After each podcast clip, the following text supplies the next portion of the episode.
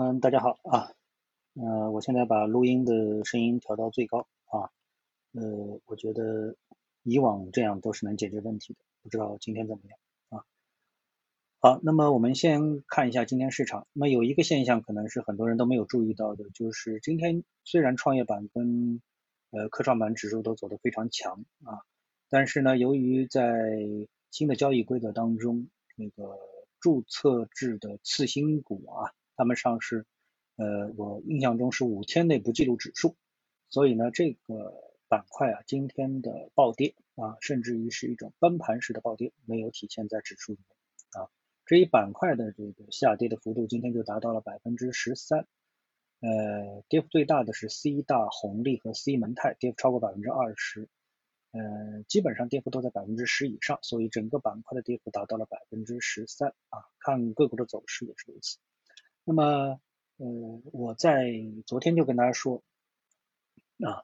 嗯，像我们的 A 股市场，由于我们的流动性是全世界最好的，然后呢，我们的股民又是最激进的、最好赌的，啊，这些方面的原因都决定了，包括历史性的原因啊，我们的新股从来就没有便宜过，所以我们的股票，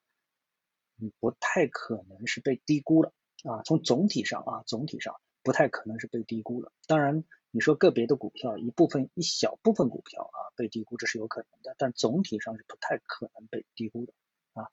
呃，所以呢，呃，这一板块呢在啊连续多日的炒作之后，处于一个绝对高估的状态，然后在今天出现崩盘式的下跌，应该说是非常正常的啊，这是今天市场当中一个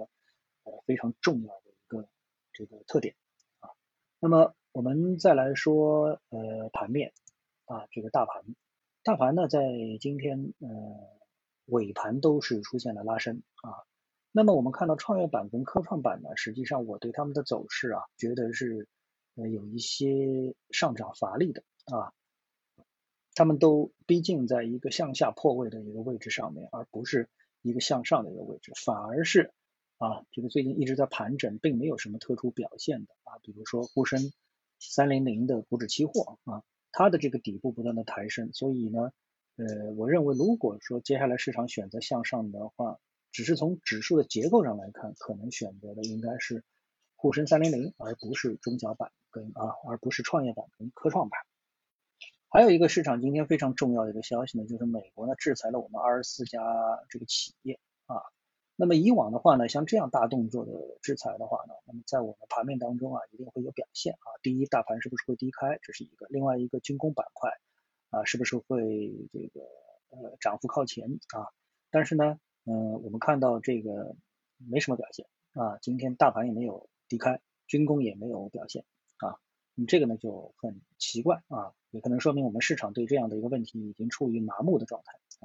但这里呢，我今天特别要跟大家讲一个我的观点，就是什么呢？因为之前我其实对军工的确实没有什么好感，为什么？因为我也一直是从打仗不打仗的角度去考虑军工，对吧？那明显是不太可能打仗的啊，这极小概率的事情。为了一个极小概率的事情，反复是炒作一个板块，我觉得意义确实不大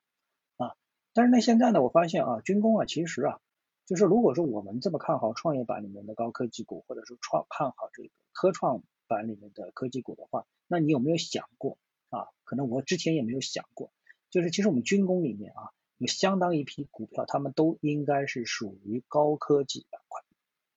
啊，对吧？